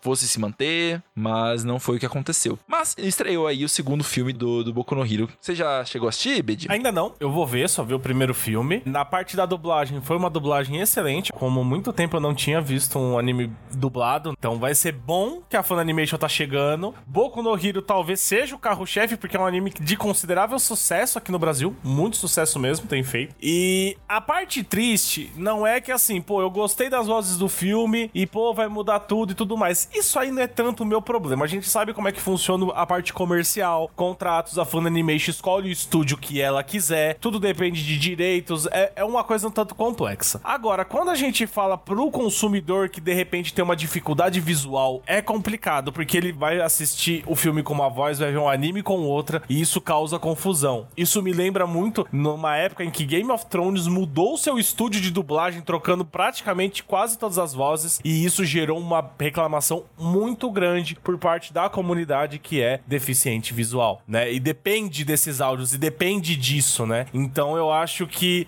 Poderiam ter colocado a mãozinha na consciência, ter chegado a um acordo, mas infelizmente não. Então a gente vai ter que ir com vozes diferentes e tudo mais. Eu espero que tentem manter o máximo dos filmes, mas se não der, a gente vai ter que aprender a lidar com isso. Pois é, né? A- essa troca, essas questões de troca de dublagem, a gente nunca vai saber exatamente o porquê que acontece, né? A gente nunca vai saber o que se passa nos bastidores aí das negociações de estúdio, de dubladores, etc. Mas como o, o Bedi falou, né? A gente espera que seja um ótimo trabalho, que agrade bastante os fãs. Pelo que eu pude ver ali pelos comentários da galera, tem muita gente que não assistiu os filmes e que tá esperando a série justamente pra não ter essa quebra, né? Essa quebra de expectativa de é, se acostumar com uma voz e daí ir assistir a série e acabar sendo outra voz e aí ficar fazendo essas comparações dentro da cabeça, né? Então desejamos aí a Funimation e ao estúdio que tiver dublando, que tiver encarregado pela dublagem, que faça um ótimo trabalho e que possa entregar para os fãs aquilo que eles merecem, né? Porque são nós, nós somos os consumidores disso daí.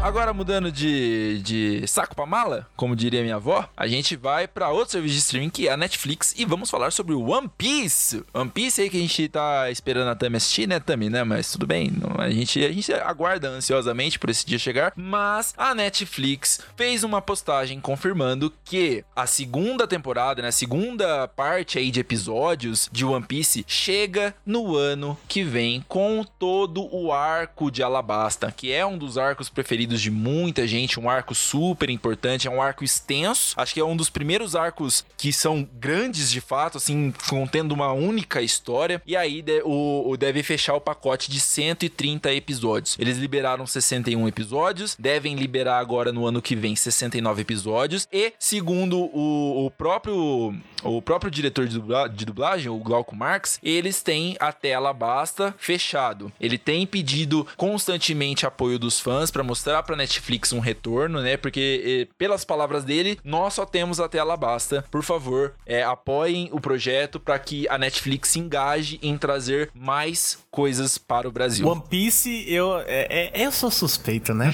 eu sou suspeito demais pra falar. É como eu sempre falo, não é o melhor anime que eu já vi, mas é a minha obra preferida. One Piece é um shonen classicão, ele é estereotipado, ele é desenhado todo caricato e esse desenho caricato ajuda porque quando a gente fala de One Piece, a gente fala de escala de poder muito grande, diferente de outros animes onde o Ki se esgota, o chakra se esgota, o poder da Akuma no Mi não se esgota, independente do estado físico do usuário. Então One Piece tem muito disso, tipo, o cara pode estar morrendo, mas os poderes deles estão plena forma. A gente tava falando das dublagens, a dublagem veio agora de One Piece, ela veio muito boa, ela veio muito forte. Sensacional, Eu sensacional. vi algumas pessoas falando que, ah, mas isso e aquilo, aquela reclamação. Isso é normal porque a gente acompanha aproximadamente 20 anos um anime com vozes orientais. É óbvio que se a gente vai ver dublado, vai estranhar muito. Mas o que a gente, como comunidade, tem que fazer é apoiar, tá sendo o primeiro contato de muita gente com One Piece.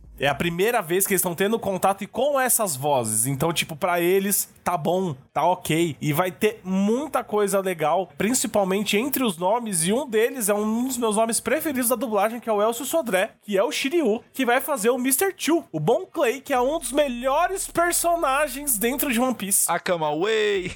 O Kamaway. Eu quero muito ver isso É adaptado. um personagem maravilhoso que, pra quem não conhece, ele é um personagem que é homossexual, é a representação, é estereotipado, estereotipado? É estereotipado. O japonês ainda eu acho que tem um pouquinho de dificuldade no shonen de inserir esses personagens homossexuais de uma forma mais crua, mais verdadeira. Então eles colocam de um modo um pouquinho mais cômico para poder ter uma aceitação melhor lá. Mas é um personagem que funciona muito bem, é um personagem maravilhoso que te faz chorar em um momento específico que eu não vou dar o grande spoiler, porque depende do quê? Depende de vocês incentivarem a dublagem e eles continuarem dublando. O arco de Alabasta, ele é o arco que fazendo o meme sendo real, é onde você entende o que é One Piece. Ah, Bruno, mas eu tenho que chegar até Alabasta? Vale a pena. Você começa a entender um pouco de One Piece no primeiro arco, que é o do East Blue, mas em Alabasta, que é quando você tem a entrada do Chopper, você tem a Vivi, você começa a ter realmente aí, tipo, o tanto que o universo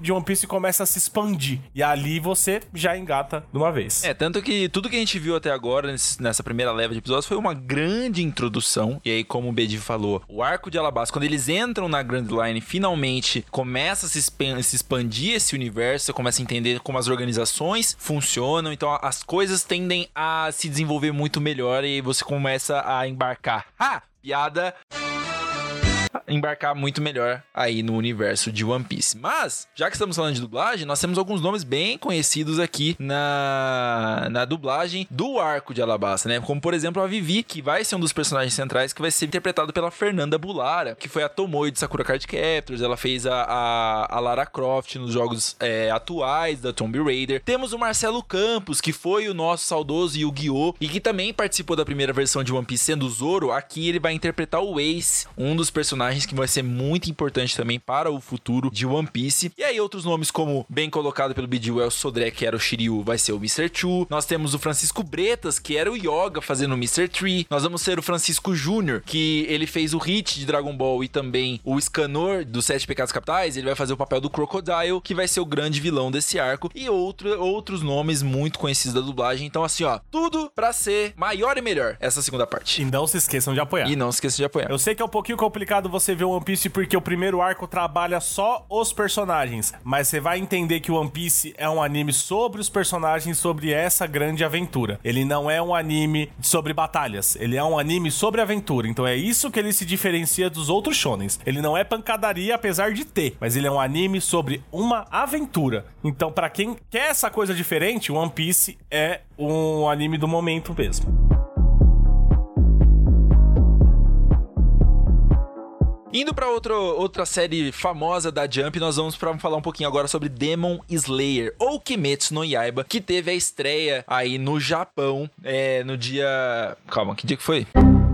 E nós tivemos a, a estreia, então, do filme de Demon, de Demon Slayer aí no dia 16 de outubro, que adapta em versão cinematográfica, o que eu achei bem estranho eles optarem por isso, mas ok, eu compro, não tem problema nenhum, adaptando todo o arco do Trem do Infinito, que aí é o momento onde nós temos a grande estreia do Rengoku, o Hashira das Chamas. E, assim, vai demorar um pouquinho pra chegar pra gente, vai demorar um pouquinho pra chegar no torrent, mas a, a novidade, a, a grande notícia é que ele conseguiu fazer em apenas 10 dias 10 bilhões de ienes, que é um total aí convertido para reais de, de 537 milhões de reais, fazendo uma média de 1 bilhão por dia lá no Japão. Para você ter noção, o recorde anterior era de A Viagem de Chihiro, que demorou 25 dias para chegar nesse valor. 25 dias para chegar em 10 bilhões e Kimetsu no Yaiba demorou apenas 10. É um grande sucesso. Kimetsu no Yaiba que assim tinha vendas regulares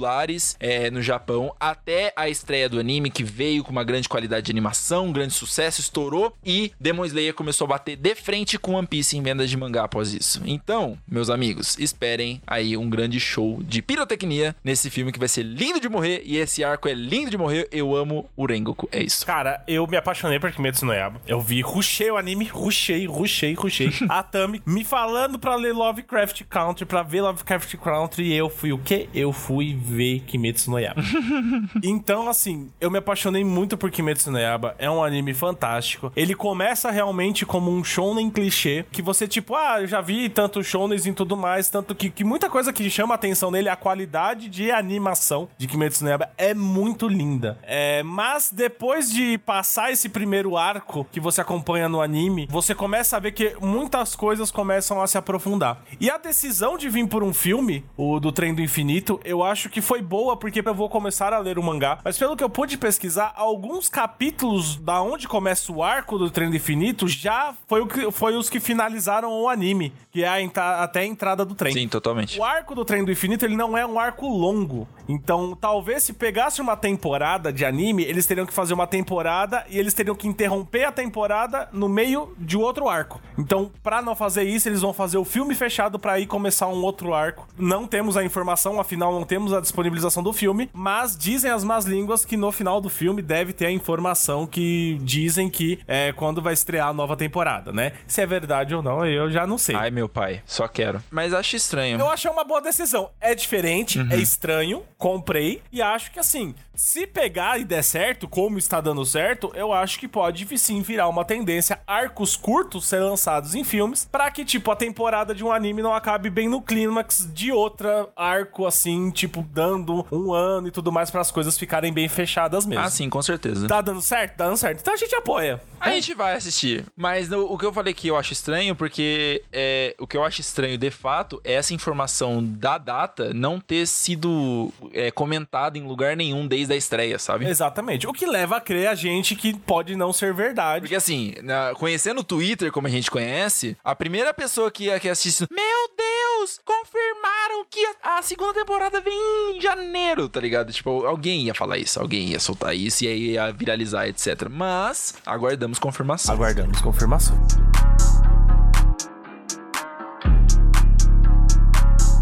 Fechar, último porém não menos importante, vamos falar sobre Power Rangers, isso sim, Tokusatsu, ou pelo menos a versão americana e ocidental deles, que foi que a Hasbro comentou sobre o universo compartilhado que ela está querendo criar. Nós tivemos aí o remake, né, o reboot, que foi o filme que não deu muito certo nas bilheterias, infelizmente, porque eu achei da hora pra caralho aquele filme, não sei porque que não, não, não, não deu certo, mas eles pretendem fazer um reboot na série original do Mighty Morphin Power Rangers e meio que introduzir um multiverso, um universo compartilhado entre quadrinhos, animações, seriados, filmes e porque tendências, né? Marvel tá aí pra mostrar que faz sucesso o universo compartilhado, BD. Obrigado, Marvel, por provar que isso dá certo, primeiro de tudo. É, sempre falei que, assim, não é problema nenhum você copiar o que alguém fez. Só faça as coisas direito. Né, DC? Mas tudo bem.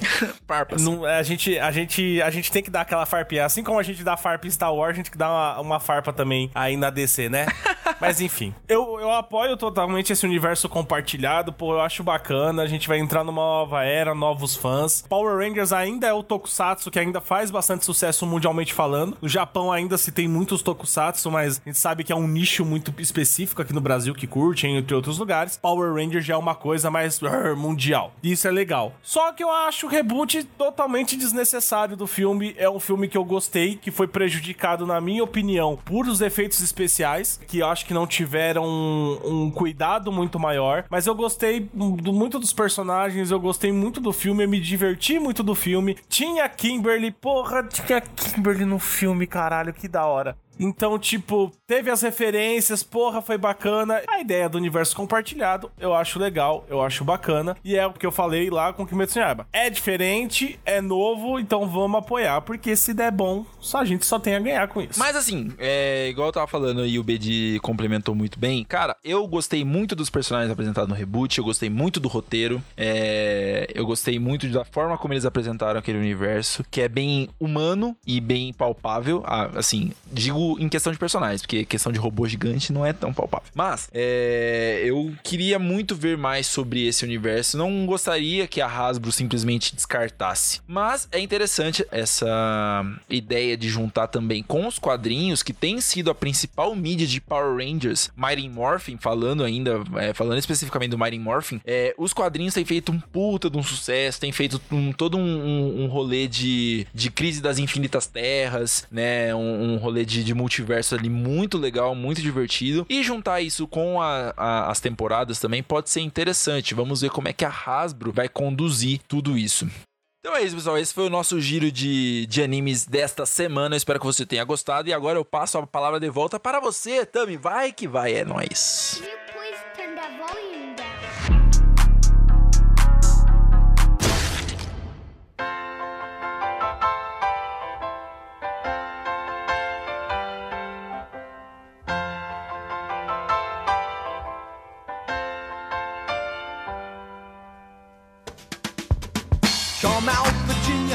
Pessoas, é, o Maidana com certeza já deve ter esquecido, mas eu vou lembrar agora. Você tem que trazer uma recomendação, né? com certeza ele não trouxe. Que isso? Então, mentira, ele trouxe. Ah, ele trouxe. Mentira, não trouxe, não.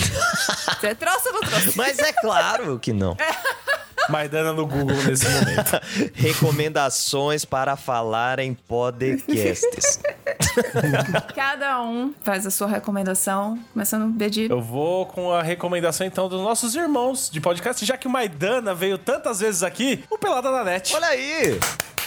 Pra vocês verem, o Maidana participa do podcast Pelada na Net, então eu acho que assim é justo que a gente recomenda um podcast que é muito bom, muito engraçado ali. Eu acho que o pessoal vai curtir bastante. Ah, que maravilhoso. Maravilhoso, Maidana. Ó, eu vou aproveitar aí o bloco 3 de animes e recomendar aí um anime que é, é, na semana passada foi feito um mapa de animes populares da Netflix ao redor do mundo. E qual vocês acham que é o anime mais popular da Netflix, exclusivo Netflix no Brasil? Não a menor ideia. Nem imagina. Ah, tem, tinha Castlevania aí, tinha o Sete Pecados Capitais, mas não, o anime mais assistido no Brasil é Beastars, o Lobo Bom, que é um paraíso pra galera furry aí, porque mostra mostra como é uma sociedade em que só existem animais humanoides, né? Só que os, os animais são divididos entre os carnívoros e os herbívoros, mas não existe a caça, porque isso é proibido, afinal de contas os animais vivem em sociedade. Então a gente vê como os, os carnívoros e os herbívoros convivem em uma realidade onde os carnívoros não podem demonstrar os seus instintos, onde eles ficam controlados o tempo todo, e dentro de uma universidade um assassinato acontece.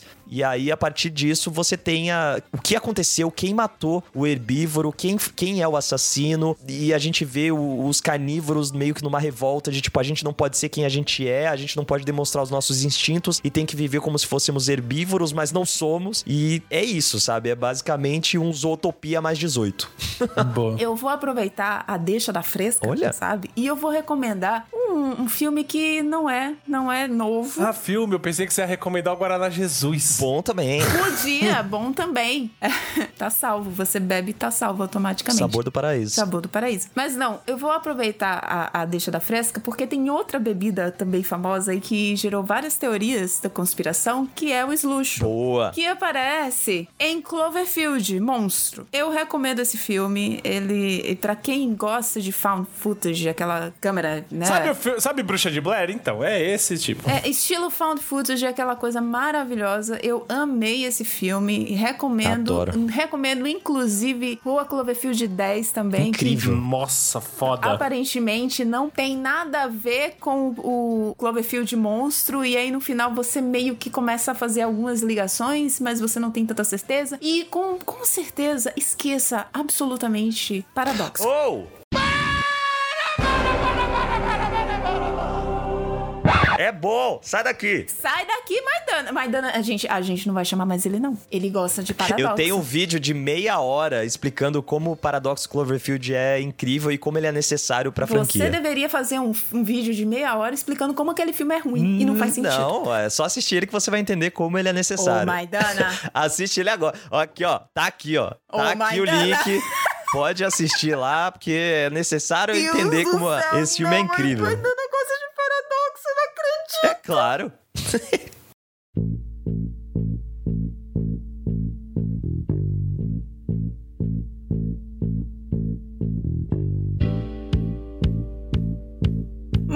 Muito obrigada por vocês terem ouvido até aqui. Segue a gente lá no Instagram, no arroba Podcast. Se tiver alguma sugestão de pauta, manda pra gente lá no catcinepodcast, arroba gmail.com. E você também pode nos seguir nas nossas redes pessoais. Bruno, por favor, libere a sua arroba. Meu Twitter é underline de grande e você pode me achar na Twitch no twitch.tv barra Casa do Bedi ou Casado Bedi, como já me apelidaram, e jamais vai sair esse apelido maldito, A culpa é sua. né? A culpa é minha. E no Instagram, pelo Casa do Bedi e pelo arroba Bedigrande. Ai, é quanta arroba nesse rapaz aí. Eu sou a Tia Tami lá no Instagram e no Twitter e também agora lá na Twitch. Olha. Maidana, por favor, diga onde a gente pode encontrar a sua belezura. Estou nas redes sociais como arroba MaidanaLH, tanto no Twitter quanto no Instagram. Inclusive, me sigam lá no Instagram, porque é, é muito engraçado. Quando eu não posto nada, segue meus seguidores. Eu posto alguma coisa, cai. Que maravilha. Então sigam lá, que eu prometo que eu não posto nada, gente. Pode seguir. E também na Twitch, fazendo lives aí como canal do Maidana. É isso. E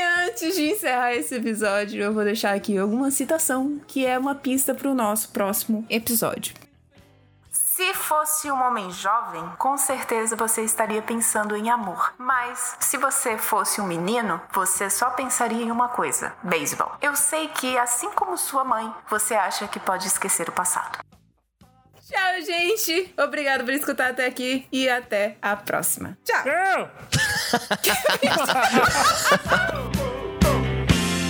Psycho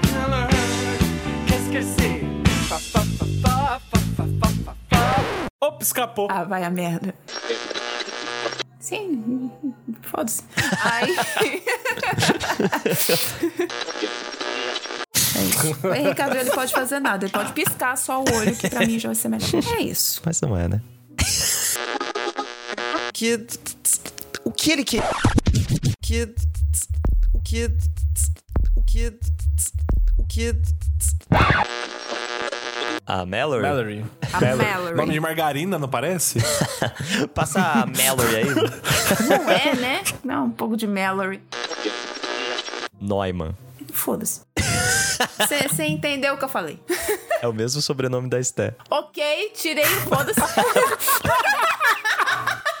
que Por nome isso que eu bonito. sei a pronúncia. Que nome lindo. E vou resumir com duas palavras. Parabéns. Ai, que erro de gravação maravilhoso. Você faz com a linguinha também no copo, Tami? Não, é.